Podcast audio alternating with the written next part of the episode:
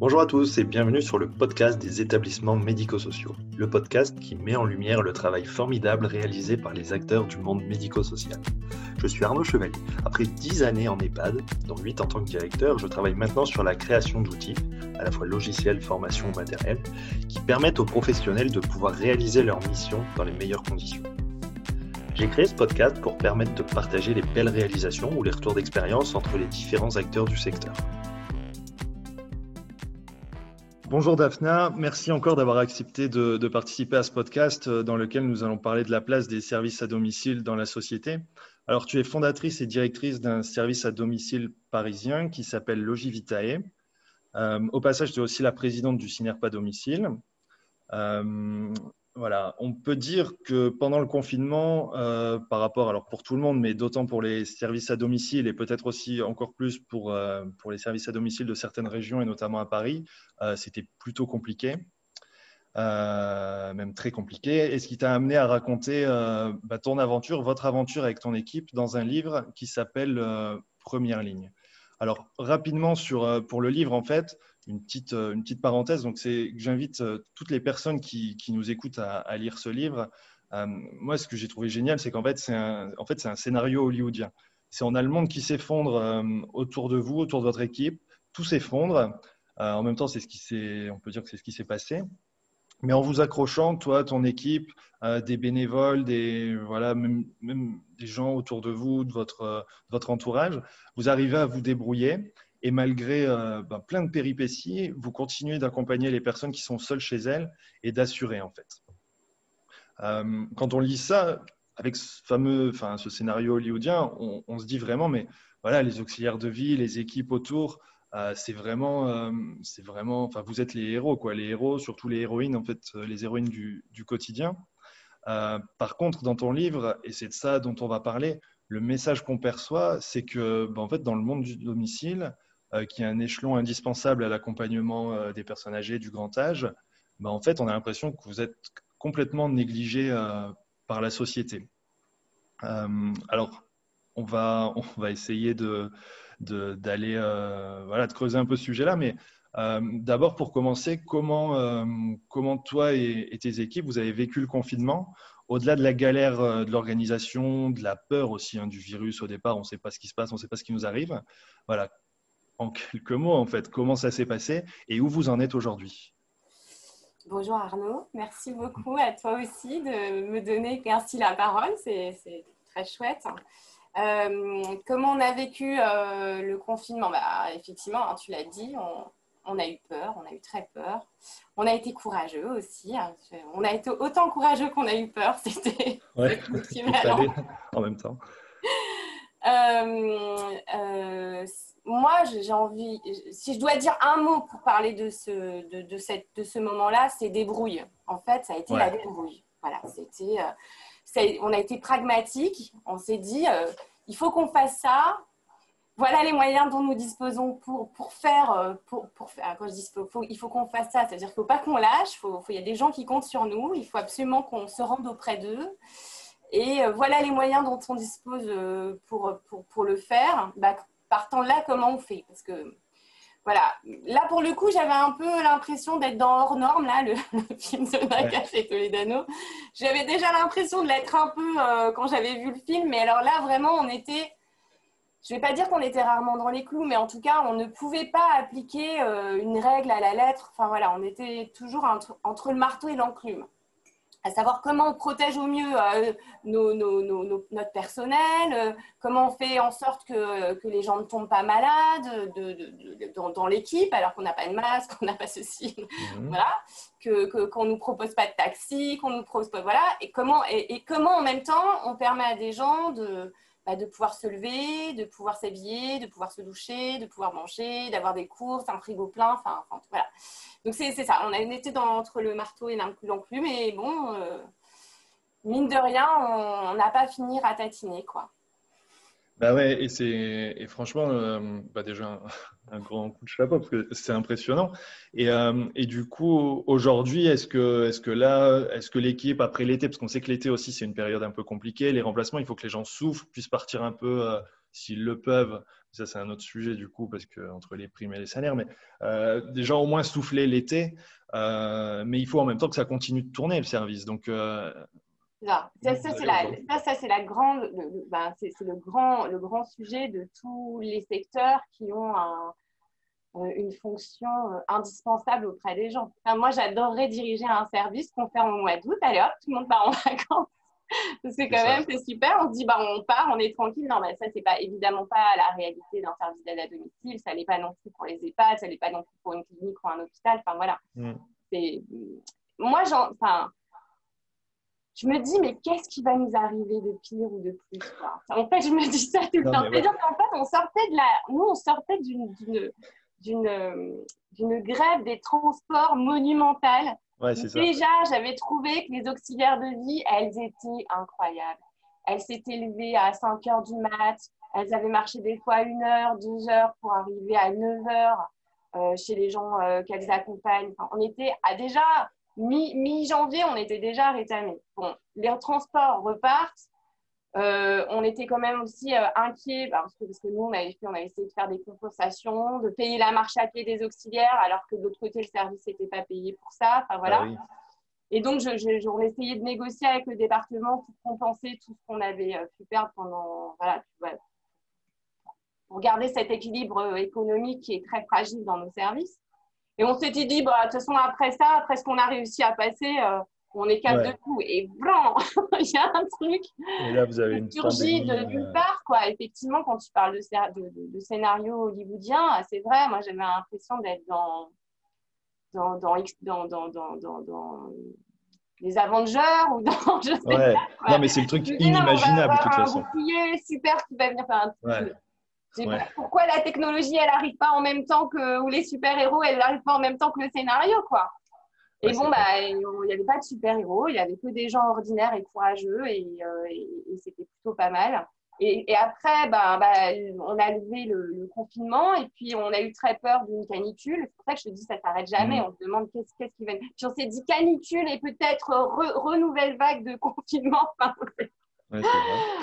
voilà. Et donc, c'est vrai que ce n'est pas un métier qui permet euh, beaucoup la sérénité. Enfin, enfin là, ce n'est pas un secteur. Euh, ah, voilà, d'autant plus avec les moyens dont on dispose et la façon dont, les moyens dont on, donne pour, pour, pour, pour, accompagner ces professionnels qui font ce boulot-là. Parce que je me dis, euh, elles sont incroyables, quoi. Elles sont incroyables. C'est déjà d'ordinaire des conditions de travail compliquées, des rémunérations qui sont quand même basses. Pour moi, dans, mon, dans mon service, j'ai cette chance et cette force de pouvoir maintenant proposer des temps pleins et des CDI.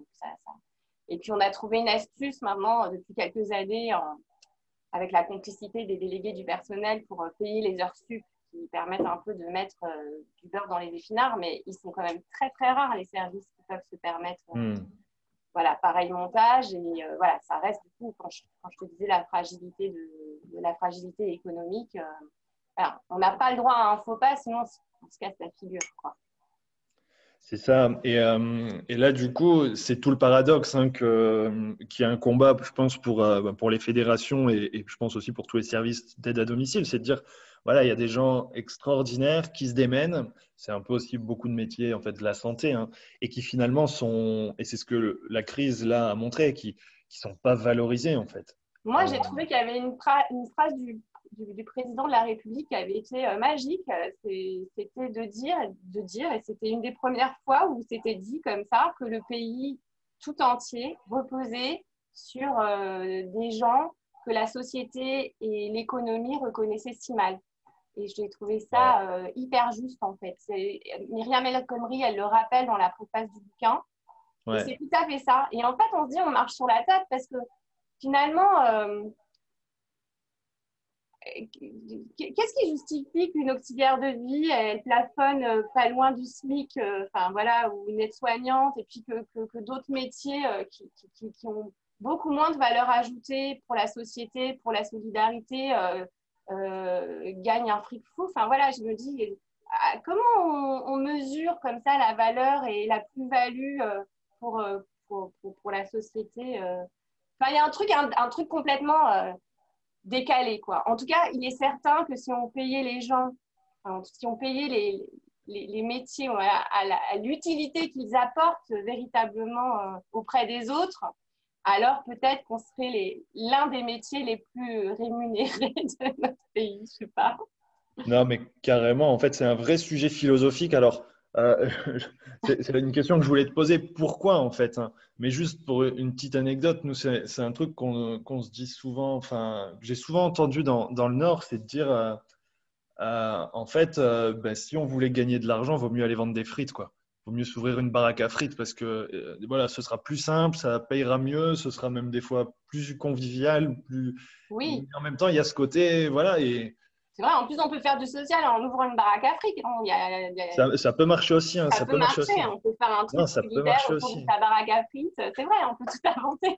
C'est vrai. Mais c'est vrai que là, on est vraiment sur. Euh, enfin, voilà, les termes du médico-social, c'est le maintien, le maintien de l'autonomie, euh, c'est la santé, c'est la prévention de la santé, c'est l'accompagnement dans les gestes de tous les jours. Enfin, on peut difficilement trouver quelque chose de, plus important dans le quotidien. Et du coup, pourquoi, en fait, euh, voilà, à domicile, les auxiliaires de vie, pourquoi c'est si peu valorisé, en fait? Je, crois d'abord qu'il y a une confusion entre ce qu'elles font et le boulot de, femmes de ménage. Il y a une vraie confusion dans la tête des gens tant qu'ils n'ont pas eu affaire véritablement euh, à une auxiliaire de vie et encore que. Euh, alors, je ne minimise pas du tout la mission des femmes de ménage. Mais voilà, dans la représentation des gens, ben, on vient, on fait le ménage, on fait les courses, ça ne demande pas de compétences particulières. N'importe qui d'un peu gentil le faire. Euh, et, et, voilà, je crois. Et alors, il y a ça. Il y a aussi que les gens, en fait, quand ils ont la bonne auxiliaire de vie et qu'ils ne mesurent pas tout ce qu'elle fait de super pour eux, euh, quand elle va euh, anticiper un, qu'est-ce qu'elle peut anticiper? Un rendez-vous médical que la, que la personne auquel elle n'a pas pensé, quand elle va le dire, euh, là, je vois que quand même au niveau de l'alimentation, ça se passe moins bien qu'avant. Je vais peut-être passer le midi. Euh, quand, euh, voilà, quand elle a comme ça tout ça en tête, quand elle continue à faire avec les moyens des gens, et c'est pour ça aussi que on n'est pas des femmes de ménage, parce que par exemple, y compris même quand on vient pour l'entretien courant du domicile, en réalité, il faut qu'on fasse avec les gens pour, qu'ils continuent à faire. Et ça, c'est compliqué parce que les gens, ils pensent qu'on vit je dis super, j'ai une femme de ménage. Voilà, bon, bref. Donc, hmm. euh, y a, nous, on essaye d'apporter le cadre, mais dans, dans, le, dans, la représentation des gens, euh, c'est pas, pas clair du tout. Et puis, tout le travail qui est mené par les services, il n'est pas du tout identifié. C'est-à-dire que euh, l'accompagnement, la transmission, la coordination, les réunions, les échanges qui sont indispensables pour accompagner les personnes à domicile, bah ça, c'est inexistant. Et à la fois dans la, dans, dans la représentation des gens qui, qui, n'ont pas encore eu affaire à un service à domicile, et des fois, euh, j'ai l'impression, euh, pour, pour nos, nos, dirigeants et nos financeurs. Hmm. Pourquoi ils sont invisibles Je ne sais pas, d'autant qu'il y a un film fabuleux que, que tous les Français ont adoré, et certes, ce n'est pas tout à fait les mêmes conditions de travail que, dans la plupart des services d'aide à domicile, mais quand même, ça met en lumière un auxiliaire de vie, c'est intouchable. Quand on voit un intouchable, bon là, on le voit auprès d'une personne handicapée, en situation de handicap, c'est vrai que ce n'est pas la même relation, c'est vrai que ce n'est pas le même travail, mais il n'empêche que la fonction que lui, que Omar Sy occupe dans ce film, eh ben, c'est une fonction d'auxiliaire de vie. Ouais. je, trouve que des, films comme ça, ça, donne vraiment envie de faire ce, ce job. Quoi. Ouais. Non, je te rejoins, ça manque et, c'est vrai qu'en fait, on, se réduit à ce qui doit être euh, à, certaines tâches en fait. Hein. c'est le principe. Souvent, il y a souvent des aides-soignants qui m'ont dit ouais, euh, voilà, moi je changerais bien. Euh, ils disent même c'était super triste de dire moi parfois j'ai parfois un peu honte hein, auprès de mes, de mes, potes, auprès d'amis, de dire que je travaille en EHPAD parce que, que je suis aide-soignant en EHPAD parce que autant l'infirmier, ok, infirmier c'est cool, machin, il soigne les gens, que l'aide-soignant c'est en EHPAD en tout cas, la perception, c'est il change les couches. Alors que la réalité, je pense, comme l'auxiliaire de vie, l'aide-soignant, en fait, il apporte, euh, ben, il apporte déjà du relationnel, il apporte une lueur en fait dans la journée de la personne. Et c'est ce qui se passe dans Intouchable en fait. Hein. On a quelqu'un qui, qui, qui, vit pas forcément ou qui se laisse un peu dépérir. Et en fait, ce qu'il lui fallait, c'était quelqu'un qui le, qui le stimule. C'est une relation humaine. Dans la vie, quoi. C'est un lien bah de vie. Et, c'est clair que c'est la base, c'est super important. Et, et ouais, en fait, c'est là où il y a un bug, en fait. C'est de se dire que c'est. Bon, tant qu'on n'y est pas concerné, tant qu'on n'est pas confronté, qu'on ne sache pas ce que c'est, à la rigueur, ok. Mais, c'est vrai, ce qui paraît euh, quand même incompréhensible, c'est de se dire pourquoi si peu de moyens, pourquoi faire, euh, fonctionner les services, parfois les établissements un peu sur, sur les rotules, et de se dire mais comment, comment, faire, euh, voilà, comment, comment faire quelque chose de vraiment bien en y allant avec le minimum de moyens. Et après, quand même, il, est bon quand même de rappeler qu'on a la chance, malgré toutes les remarques et améliorations qu'on pourrait apporter au dispositif qui existe, il y a peu de pays qui ont mis en place un dispositif à pas et qui permettent un, financement, certes insuffisant, mais un financement quand même qui a permis de solvabiliser un bon nombre de gens qui, euh, sans cette politique sociale, n'auraient accès à rien.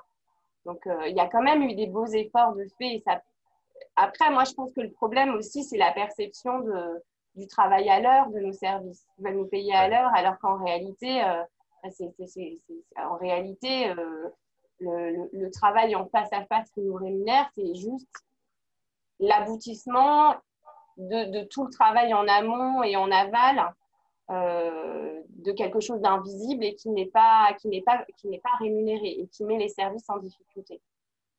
Ouais, je comprends. Mais à mon avis, il y, aurait, il, y aurait, il y aurait des choses à faire. Bon, certes, ça nécessiterait des financements, mais on pourrait optimiser aussi déjà beaucoup et utiliser différemment les, les, budgets alloués pour faire mieux. Enfin, voilà, c'est mon côté pragmatique de faire avec les moyens du bord. Hein. Ouais, ça marche sur l'organisation. Euh, alors là, du coup, c'est bien, je pense, c'est bien aussi de dire quand euh, quand il y a des choses qui sont bien et de pouvoir aussi se comparer par rapport à, à d'autres fonctionnements d'autres pays. Euh, je suis carrément d'accord avec ça.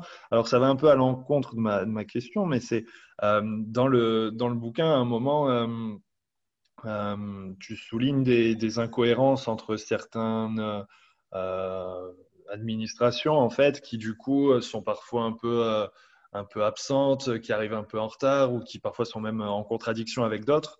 Ah est-ce que là-dessus peux nous en dire un mot? Bah, Je pense que tous les services d'aide à domicile de France ont super mal vécu ça. Qu'il y avait d'un côté un truc euh, super rigide, enfin super rigide. À un moment donné, ils ont, sorti une fiche métier qui ne faisait pas euh, la différence entre euh, l'intervention auprès de gens, de personnes malades et l'intervention entre deux personnes pas malades. Parce qu'en réalité, objectivement, le danger, c'était plus nous, nous, euh, quand on se rendait chez les gens, le risque de les rendre malades plutôt que l'inverse. A priori, on pouvait penser que les gens qui étaient confinés, euh, ils n'étaient pas malades. Euh, tu vois ce que hmm. je veux dire? Et en fait, ils nous ont sorti une fiche métier et ils ont oublié de prendre ça en compte. Et donc, du coup, ils nous ont demandé un truc complètement drastique avec des blouses, avec des, des, des, masques, avec des gants et tout, alors même qu'on était dans une pénurie les choses avaient, à, à, ce moment-là, on était au milieu du confinement, donc on avait, on avait enfin des masques chirurgicaux, mais euh, on était toujours dans une pénurie de, de, de, matériel euh, et de protection euh, de pays, là, équipement de protection individuelle. Donc, du coup, ils nous mettaient dans, dans l'impossibilité, en fait, de faire notre job. Si on les avait écoutés, en fait, on n'allait plus chez les gens.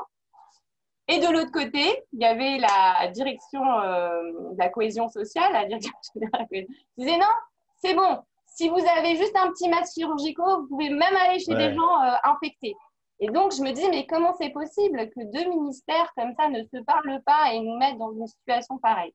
Parce qu'en fait, il aurait suffi que dans leur petite fiche, euh, au niveau de, de, de, la fiche métier, ils passent bien le distinguo entre euh, intervenir auprès de quelqu'un Covid et intervenir auprès de quelqu'un pas Covid. Et de toute façon, mm. euh, nous, tu l'as dit tout à l'heure, euh, un peu en off quand on se présentait, mais on, de toute façon, on était mort de peur. Et, et, l'idée de rendre malades des, salariés et d'exposer la vie de nos salariés, moi, ça m'a mis dans un état. Donc, bien évidemment, qu'il n'était pas question d'envoyer une auxiliaire de vie sans protection chez quelqu'un qui était infecté. Parce que au, début de l'histoire, on n'a pas de gens infectés, mais après, les hôpitaux ou les assistantes sociales nous appellent pour nous demander d'intervenir bah auprès de gens malades qui n'ont pas besoin d'être hospitalisés, mais qui sont trop faibles pour, pour rester sans, sans, sans aide et, assistance pendant la convalescence.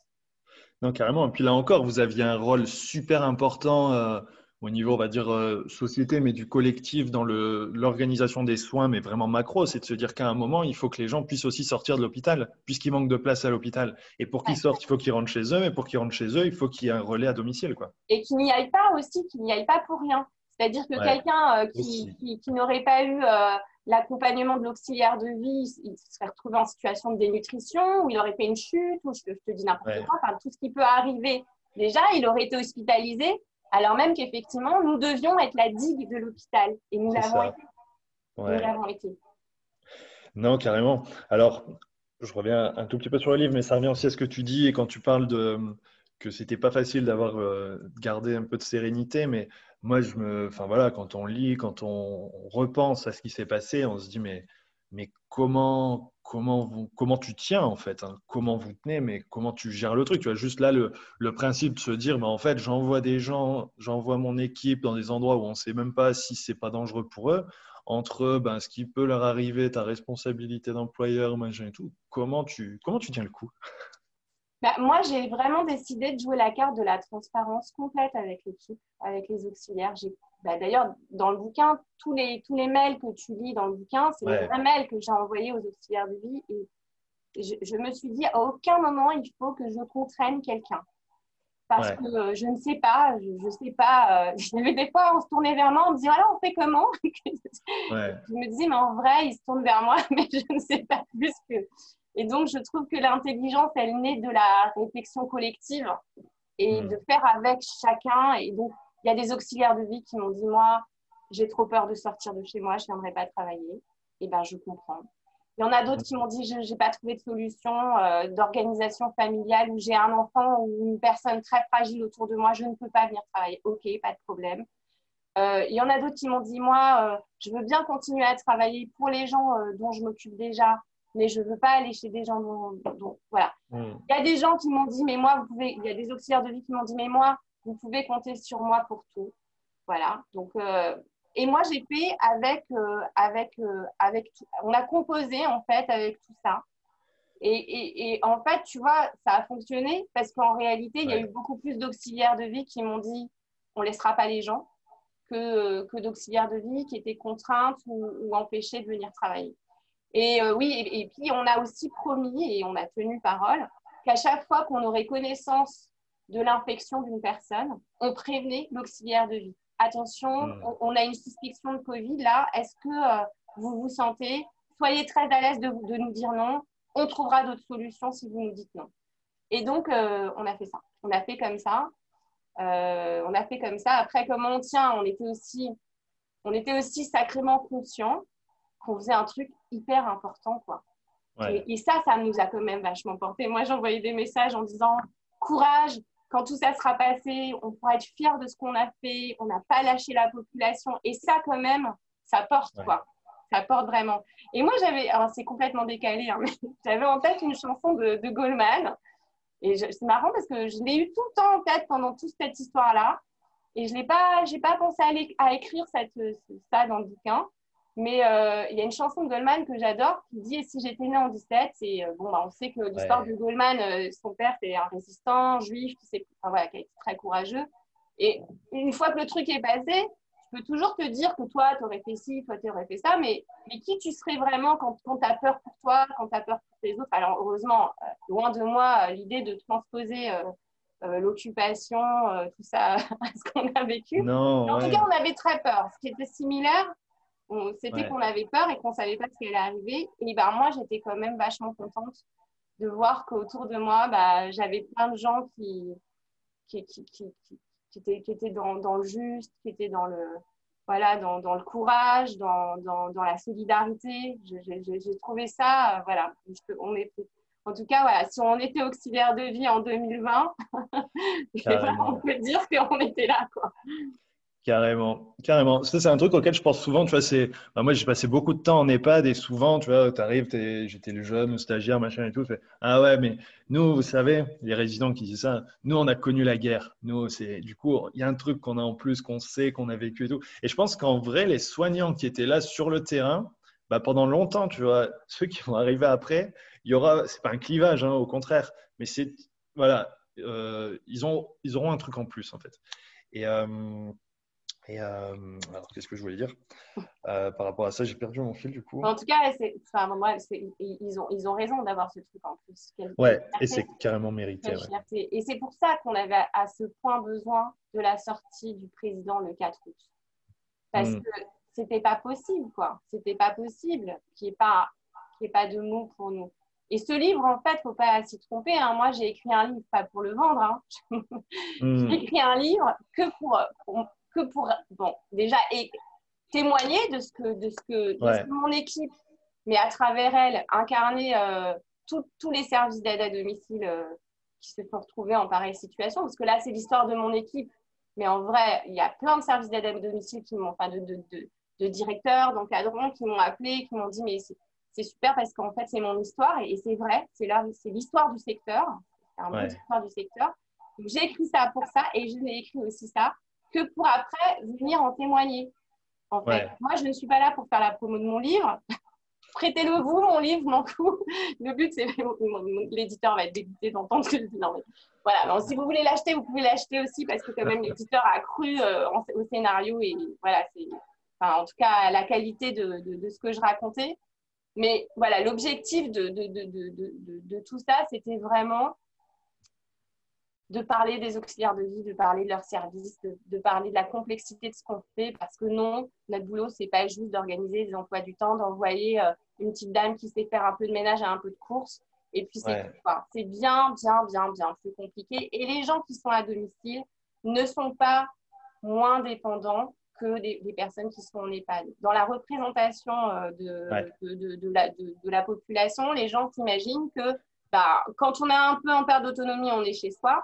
Et puis après, on va en EHPAD. Non, c'est pas comme ça que ça se passe. Il y a des gens qui sont euh, extrêmement, euh, extrêmement, extrêmement perte d'autonomie, qui ne peuvent plus se lever. D'ailleurs, on a des galères pas possibles avec les clés. On est enfermé dehors, on ne peut pas aider les gens. Enfin voilà. On a des gens qui sont très désorientés. C'est presque des situations. Alors après, il y a des situations qu'on euh, qu'on peut pas accompagner à domicile. Et, et heureusement que les EHPAD sont là. Mais avec un bémol, moi, ce que je regrette beaucoup, c'est que on puisse pas euh, plus réfléchir à être dans le choix des gens.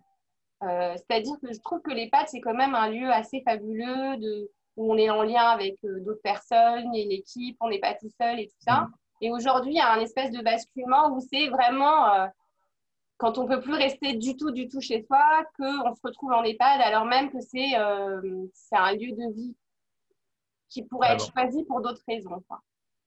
Carrément. Et qui, qui, devrait être un peu plus anticipé, en fait, pour, euh, pour que ça se passe mieux ou encore mieux, en fait. Parce que c'est toujours une rupture dans le parcours, c'est un déracinement. Et c'est vrai que plus on l'anticipe, il ne faut pas le faire trop tard. Enfin, c'est vrai que c'est un sujet. Euh, là encore, ça mériterait peut-être un, podcast. Et, et, je te rejoins aussi sur la notion oui, du domicile qui est, avec des profils qui sont de personnes à accompagner qui sont certainement similaires, puisqu'on est sur une logique de maintien à domicile, même parfois coûte que coûte et à tout prix. Enfin, à tout prix dans le sens, euh, pas du prix, mais de vraiment de se dire, on, jamais il y aura l'EHPAD. Et, euh, et surtout, moi je trouve c'est c'est ça aussi ce qui fait le. Enfin, ce qu'il faut aussi rendre, rendre hommage aux, auxiliaires de vie, c'est qu'elles ben, sont seules à domicile. En EHPAD, on peut appeler sa collègue, on peut appeler l'infirmier, on peut appeler tout le monde. En fait, il y a du monde. Là, on est seul. Quoi. Et, ce qui fait véritablement la différence, c'est l'investissement du service. C'est-à-dire que c'est effectivement un boulot où on est seul, où voilà, quand il, ça, il se passe quelque chose, euh, bah, quelqu'un de désorienté qui va vous filer un coup de canne à domicile, par exemple. Bah, euh, bah dans un EHPAD, on va pouvoir avoir l'aide de, de, de, collègues.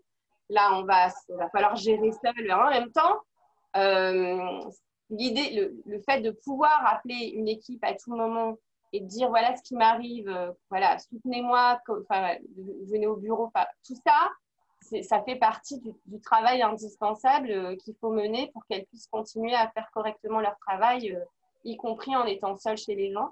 Et c'est pour mmh. ça que d'ailleurs, euh, pendant le Covid, elles étaient seules plus que jamais, parce qu'elles étaient seules chez les gens, elles étaient seules dans les rues, elles étaient seules dans les transports.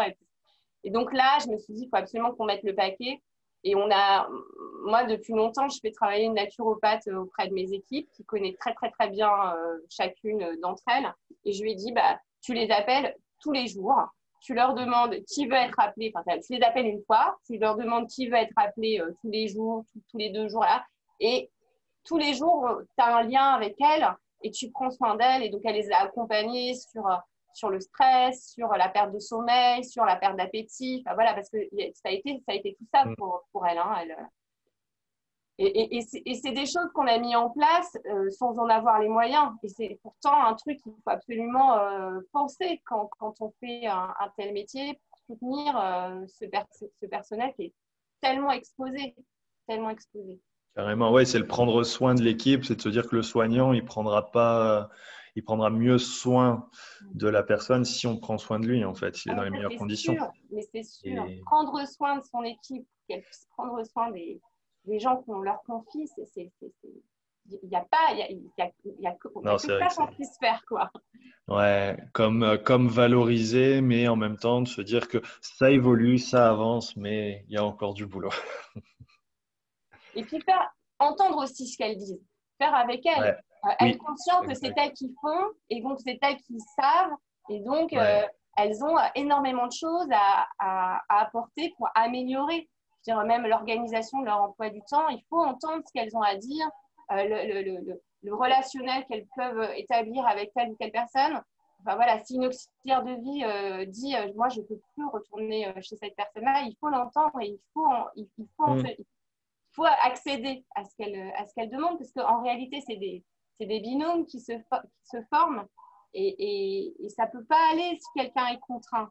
De la même manière qu'on ne va pas envoyer une auxiliaire de vie euh, chez quelqu'un euh, alors que ce quelqu'un ne, ne, veut pas d'elle chez elle. Quoi. Ouais, ouais, carrément. C'est du bon sens. Euh, pour finir, parce que, parce que voilà, on est, on est bavard. sur un timing, et puis ça pourrait durer très longtemps. Mais voilà, donc on, parle de, on parle de réforme, Ségur de la santé, cinquième risque et tout ça. bah, je suis sûr que tu es quelqu'un de super optimiste, mais est-ce que tu y crois? Bah, il faut y croire. il faut absolument y croire. Donc, euh, bah, moi, j'ai Moi, j'y crois. Hein. Moi, j'ai décidé d'y croire parce que d'abord, moi, je vois qu'il y a des solutions. Je, je, les, je, les, perçois, les solutions. Et elles ne sont pas uniquement que financières. S'ils hmm. prennent des, des, décisions qui coûtent, certes, et qui s'ils décident de mettre beaucoup de sous, mais qui prennent les mauvaises décisions, ça ne va, pas, ça va pas pour autant marcher. Donc, moi, déjà, je, je, me concentre sur, euh, sur, en tout cas, je, je, tends bien l'oreille sur, euh, sur euh, quelles sont leurs pistes. Euh, je, fais partie d'une fédération et donc du coup, de, toutes mes forces avec, avec cette fédé et avec toutes les autres, parce que finalement, vraiment, les fédés du secteur, là, on a quand même beaucoup, beaucoup, beaucoup travaillé ensemble pendant, pendant cette crise et je crois que ça a été notre force. Il faut absolument mmh. continuer à travailler les uns avec les autres pour euh, pour, pour, faire passer les, les, les, bonnes décisions à prendre. Quoi. Ouais. Non, mais c'est sûr. Que comme ils nous méconnaissent, ouais. c'est plus facile d'appréhender le sanitaire. C'est plus facile d'appréhender même un EHPAD parce que c'est un établissement, c'est des choses. Euh, voilà, c'est concret, mm. mais, mais nous, euh, le, le, ça peut paraître tellement nébuleux. C'est comme, des, comme, comme une petite fourmilière, quoi. Comprendre les rouages et tout je, ne leur en veux pas de pas toujours, euh, de pas toujours savoir dans quel sens aller. Quoi. En tout cas, là, il y a des bonnes volontés d'afficher, donc j'ai envie d'y croire. Ouais, non, mais carrément. Et puis, il y a tout un contexte. Je veux dire, c'est vrai que euh, on a toujours pu sentir que le, même la santé au sens large, hein, parce que c'est vrai que l'hôpital, finalement, ces dernières années, c'était pas forcément. Enfin, il a aussi un peu souffert de, petites coupes de budget et tout ça. Euh, c'est vrai que là, il y a eu. C'est un truc que, que j'aime bien, mais c'est de se dire que, les, de toute façon, la politique, elle va dépendre aussi beaucoup de, de ce, que, ce que les gens pensent et de la société. Et là, je pense que la société, elle a quand même pris un. on a pris, en fait, vraiment une bon coup de pied aux fesses, en fait, hein, de se dire mince, euh, où est-ce qu'on va, qu'est-ce qu'on fait, qu'est-ce qu'on veut? Et je pense que là, cette notion de santé revient. Et je pense que du coup, sur un programme politique, maintenant, la santé, ça prendra beaucoup plus de place, en fait. Comme on voit l'environnement qui prend plus de place, la santé, et du coup, cette santé, mais liée aussi et surtout, enfin, liée au grand âge, euh, sera peut-être plus, voilà, plus représentée. Et c'est comme ça que les choses vont euh, probablement évoluer. Voilà. C'est un avis. En tout cas, euh, là, il y a un plan de relance. Moi, je me dis que ce plan de relance, il pouvait prendre en compte, euh, bah, c'était la volonté dans le truc de, dans le plan Ségur, là, enfin pas le plan Ségur, mais voilà, c'était la volonté de revaloriser un peu les salaires des soignants. Hmm. là, pour, pour les auxiliaires de vie, il y a il faut vraiment repenser leur temps de travail. C'est-à-dire qu'il faut arrêter de, de, de, ne les rémunérer que sur leur temps de présence et des petits bouts de, et des petits bouts de transport. Parce que, hmm. en vrai, leur boulot, il, ne se passe, il ne se joue pas qu'au domicile des gens. Et donc, par exemple, je te dis n'importe quoi, quelqu'un qui travaillerait 35 heures, à qui on déciderait, une auxiliaire de vie, à qui on déciderait de payer, 30, on déciderait de payer 35 heures, parce qu'elle souffre beaucoup d'un temps de travail euh, partiel subi, hein, c'est un gros problème dans ce secteur-là. Et ben, il faut entendre que sur ces 35 heures, il y aura peut-être, euh, je dis n'importe quoi, 27 euh, heures en présentiel et puis 3 euh, heures ou 4 heures de temps de déplacement et puis le reste de transmission et de et, voilà. Il faut accepter de payer des temps où elle est pas chez où elles ne sont pas chez les gens parce que c'est leur ça fait partie du job quoi. De la même manière qu'on l'a très très bien intégré dans la convention collective des éducateurs spécialisés je te parle de ça parce que c'était ma première mmh. ma première vie euh, professionnelle.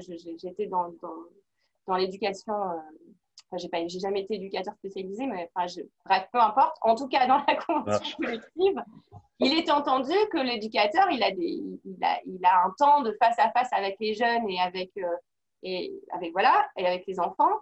Et puis, il a aussi du temps de réunion, de, de, de, de mmh. de préparation. Voilà. Et ça, c'est quelque chose qui n'est pas du tout intégré euh, pour les auxiliaires de vie, alors qu'en fait, euh, c'est du même ordre. Ouais, il faut avoir une, une, approche plus globale, en fait. Et comme souvent maintenant, c'est carrément logique. Euh, bah écoute, Daphne, je te, je te, remercie beaucoup pour, pour, cette, pour cet entretien, pour le podcast. J'encourage tout le monde vraiment à aller jeter au moins un œil à ton, à ton livre à ton livre qui s'appelle Première ligne. Il y a aussi le, le derrière, c'est vos portes ou nos portes? Derrière, vos, derrière portes. vos portes. Ouais, parce que ça, ça manque, tu vois, je trouve, tu en as parlé avant, je voulais, je voulais intervenir un peu là-dessus, mais c'est de dire, en fait, ouais, ce qui manque, c'est aussi la, la, connaissance et la communication. Et je pense que c'est ce qui pêche un peu en EHPAD et beaucoup à domicile, c'est que tout le monde est finalement pris par son taf, dans le jus, en train de bosser, et que du coup, ben, ce qui se passe autour, on ne le perçoit pas forcément, et du coup, on le subit et on n'est pas bien compris, pas bien connu, et c'est là où ça coince en fait. Et euh, voilà, et en tout cas, euh, voilà, je en tout cas, c'est vrai que ce besoin d'écrire, il, il, est de là. C'est l'envie de partager euh, ce qu'on vit dans notre jus, les gens qu'on rencontre. Est-ce que c'est vraiment quoi? Les, les, les, les, exemples que tu donnes quand tu expliques, ben voilà, j'ai une personne qui soit qui, ben, qui rebooste le moral ou une autre qui va complètement vous péter le moral parce que parce que parce que c'est compliqué et qu'en fait en passant de l'un à l'autre ben, c'est les montagnes russes euh, émotionnelles. Mais voilà et en même temps c'est la vie et c'est ce qui fait aussi je pense la richesse de, ces métiers. Et je pense que c'est, je pense que c'est ça en fait qui motive les auxiliaires. Et heureusement qu'il y a ça parce que. Ouais, et puis c'est drôle. En vrai, c'est drôle. Enfin, là, parce qu'on ne parlait que du dur, mais on n'est quand même pas maso. On fait pas ce boulot parce qu'on aime souffrir. On fait ce boulot parce qu'il est quand même super beau de sens et de liens. Et en fait, surtout dans le premier bouquin, je, me suis régalée à raconter euh, le lien que, l'on tisse avec les personnes qu'on accompagne, leur situation. Et, euh, et ça, et, d'ailleurs, les gens ont beaucoup ri en lisant le premier livre. Hmm. Euh, parce que parce qu'il est tout sauf euh, triste et, misérable en fait et, et c'est ça que j'ai envie de partager euh, avec la terre entière pour que les gens aient envie de faire nos métiers pour qu'on ait de plus en plus de gens bien qui nous rejoignent qu'on puisse effectivement obtenir des choses pour améliorer à la fois les salaires à la fois les conditions de travail hmm. voilà pour que que tout le monde s'y retrouve quoi je pourrais t'en parler toute l'après-midi, comme tu l'as dit. On n'a pas un temps infini, mais en tout cas, merci. En tout cas, super programme et merci à toi. Et ben, bonne continuation, bon courage, chapeau aux équipes et bon courage à eux et à toi. Merci, à toi. À bientôt. À bientôt. Voilà, c'est fini pour aujourd'hui. J'espère que cet épisode vous a plu et qu'il vous inspirera. Pour ne pas manquer les prochains épisodes, n'hésitez pas à vous abonner au podcast sur votre plateforme d'écoute pour recevoir des notifications lors des nouvelles publications. De même, n'hésitez surtout pas à me laisser un commentaire sur les plateformes ou les réseaux sociaux comme LinkedIn ou Twitter. Passez une bonne semaine et à bientôt sur le podcast des établissements médico-sociaux.